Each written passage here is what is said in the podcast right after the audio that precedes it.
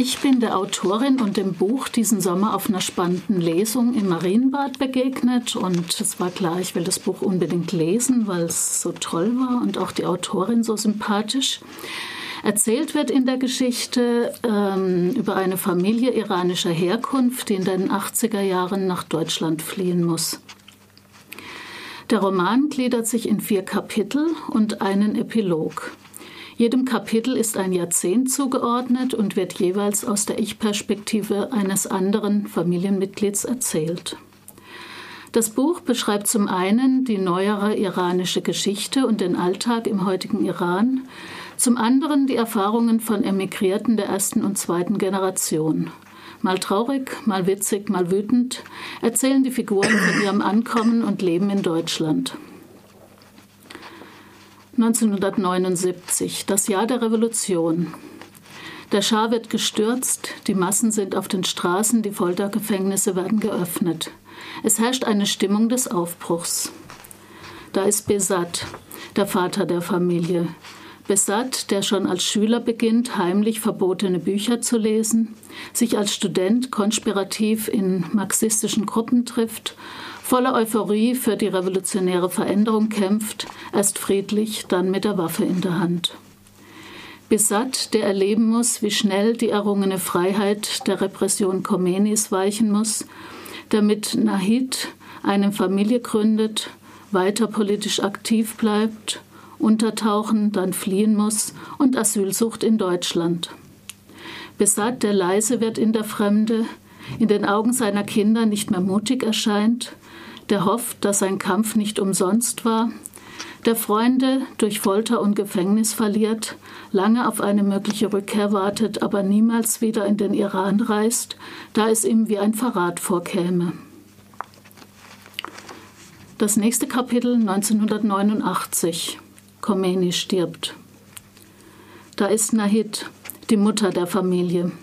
Im Iran eine kluge, nachdenkliche und mutige junge Frau, ebenfalls politisch aktiv und begeisterte Studentin der Literaturwissenschaft. Nahid, die in Deutschland leidet unter der aufgezwungenen Untätigkeit und sprachlosen Einsamkeit des Flüchtlingsdaseins, die sich hilflos fühlt im Dschungel der deutschen Bürokratie der ein gut meinendes grün-alternatives deutsches Paar kennenlernt, die dankbar ist für die, diese Freunde, aber vieles an ihnen nicht versteht und seltsam findet. Nahid, die mit 30 Jahren in Deutschland noch einmal zu studieren beginnt, die viele Nächte weint vor Sehnsucht nach den zurückgelassenen Freundinnen und Familienmitgliedern, die nach 20 Jahren zum ersten Mal wieder in den Iran fährt sich dort lebendig und aufgehoben fühlt, aber doch nicht bleiben kann. Ja, aus dem Kapitel, das Nahid erzählt, möchte ich ein Stück vorlesen. Und zwar eine der Begegnungen mit Ulla und Walter, diesen grün-alternativen Pärchen, das, mit dem sie befreundet sind. Besat redet weiter von dem Gedicht. Ich habe das Gesicht hier in Deutschland zum ersten Mal gelesen, sagt er. Vorher habe ich es nicht gekannt, obwohl wir in unserer Theatergruppe oft Brecht gelesen haben. Wie Ulla und Walter seinen Worten folgen, wie sie denken müssen. Besat wäre der Inbegriff einer iranischen Version von ihnen. Es war klar, dass er das mit der Theatergruppe erzählen würde, wo er ja weiß, wie interessant sie so etwas finden. Dass er überhaupt mit Brecht und Tucholsky anfängt, ich würde mir nie anmaßen, vor Ulla und Walter von deutschen Dichtern zu reden. Walter lacht länger als die anderen, haut Besat kurz auf die Schulter und ruft: Ja, sowas kennt ihr, sowas kennst du, Besat. Aber sag das mal meinen Genossen, die kennen das nicht mehr. Ulla schüttelt den Kopf, während sie langsam weiter strickt, einem schwarzen Punkt eine weitere Reihe schwarzer Maschen schenkt. Und sie folgt leise de, und sie wiederholt leise das Wort Genossen. Walter wirft ihr einen kurzen Blick zu und sagt dann, Wessert, denk nicht, die Polizei wäre hier immer freundlich. Wir haben viele Probleme mit ihnen und Walter und Ulla tauschen Blicke. Walter erzählt von Aktionen, bei denen sie Straßen und Gleise besetzt haben wegen der Atomenergie und dann weggetragen wurden. Seit wir Ulla und Walter kennen, erzählen sie solche Geschichten. Ich habe am Anfang nicht verstanden, worum es genau geht. Sie redeten immer von Tschernobyl und ich bin davon ausgegangen, Sie hätten eine wissenschaftliche Arbeit darüber verfasst. Aber Besat erklärte mir später, das sei ihr Aktionismus. Sie seien gegen die zivile Nutzung von Atomenergie. Wohin wurdet ihr getragen, frage ich. Rege ich mich zum ersten Mal seit gefühlten Stunden und alle Blicken richten sich plötzlich auf mich. Auf die andere Seite, sagt Walter nach einer Weile, weiter weg von den Gleisen. Und was hat man dann mit euch gemacht, frage ich. Wenn man euch wegträgt auf die andere Seite, bleibt ihr dann einfach auf der anderen Seite? traue ich mich nicht zu fragen. Sie haben nichts gemacht. Sie hätten unsere Papiere aufnehmen können, aber das haben sie nicht, sagt Walter. Ich wünschte, ich hätte auch Streckzeug, auf das ich jetzt schauen könnte. 1999, der Beginn der sogenannten reformorientierten Phase im Iran. Da ist Laleh, die älteste Tochter, die mit vier Jahren die Flucht nach Deutschland als harten Bruch erlebt, die Trauer und Veränderung ihrer Eltern bewusst wahrnimmt, die mit dem Gefühl aufwächst, den Eltern nicht auch noch Sorgen machen zu dürfen, die als Kind für ihre Eltern übersetzen und Formulare ausfüllen muss. Laleh, die im Teenie-Alter mit ihrer Mutter und der kleinen Schwester in den Iran reist, herumgereicht und verwöhnt, im Freundes- und Verwandtenkreis, die dort schwankt zwischen dem sich fremd fühlen und doch zu Hause, die von allen gefragt wird, wo ist es schöner, im Iran oder in Deutschland? Und schließlich keine Antwort mehr weiß.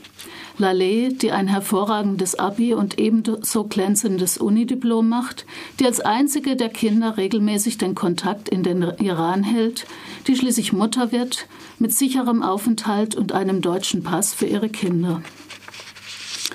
Soll ich noch ein Stück vorlesen? Oh ja. In der sechsten Klasse habe ich zum ersten Mal eine 5 in einer. Moment, das ist jetzt vorne dran. In der sechsten Klasse habe ich zum ersten Mal eine 5 in einer Arbeit mit nach Hause gebracht. Ich weiß gar nicht, warum das passiert ist. Ich habe eigentlich immer gute Noten, weil ich es peinlich finde, mit schlechten Noten aufzufallen. Besonders wenn man das einzige Mädchen der Klasse ist, bei der im Klassenbuch nicht römisch-katholisch steht, sondern Mosley. Und man deswegen sowieso auffällt. Irgendwer hat den letzten Buchstaben von Moslem vergessen und all die Jahre nie korrigiert.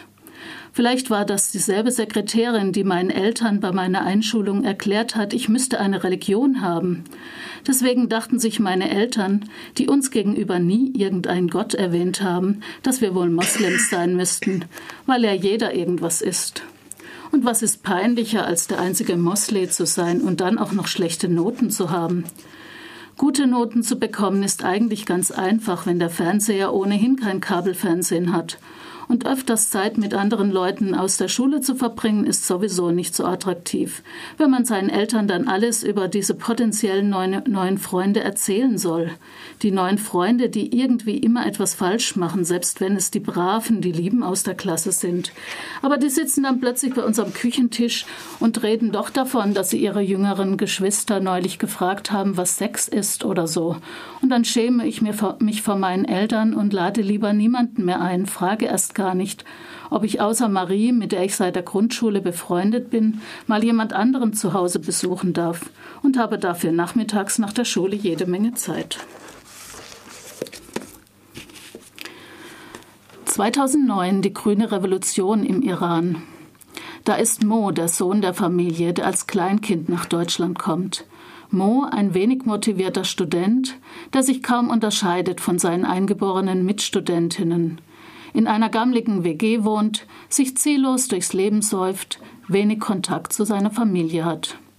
Mo, der konfrontiert wird mit der grünen Revolution im Iran und ihrer brutalen Unterdrückung, der an dem Gefühl verzweifelt, von Deutschland aus nichts zu tun zu können, der von Albträumen gequält ist Mo, der die Bildungsstreiks an der Uni plötzlich lächerlich findet, wütend ist auf die satt zufriedene Mehrheitsgesellschaft und der plötzlich Gleichgesinnte findet.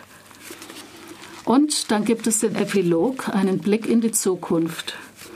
Der ist Tara gewidmet, dem jüngsten Kind. Sie ist in Deutschland geboren, von allen geliebt, behütet und wegen ihrer Schönheit bewundert.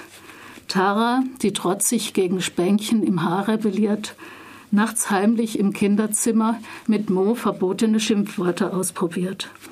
Tara, die sich als junge Studentin die Haare abrasiert, am Kopf laut demonstriert, schließlich engagiert bis zur Erschöpfung in verschiedenste Krisengebiete der Welt reist.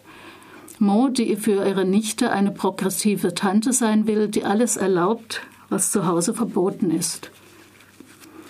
Der Autorin gelingt es, alle fünf Romanfiguren einfühlsam und facettenreich lebendig werden zu lassen.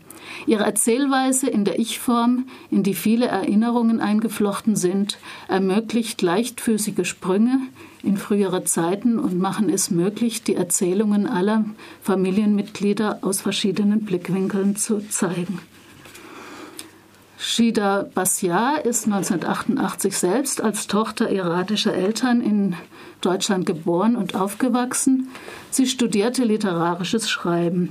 Nachts ist es leise in Teheran ist ihr Debütroman. Ich kann das Buch aus vollstem Herzen empfehlen. Es ist ein ganz besonderer Roman über Migration, der vieles, das wir zu kennen glauben, neu und mit besonderer Einfühlsamkeit und Eindrücklichkeit erzählt. Also unbedingt lesen. Shida Basya, Nachts ist es leise in Teheran, erschienen 2016 bei Kippenreuer und Bitsch in Köln.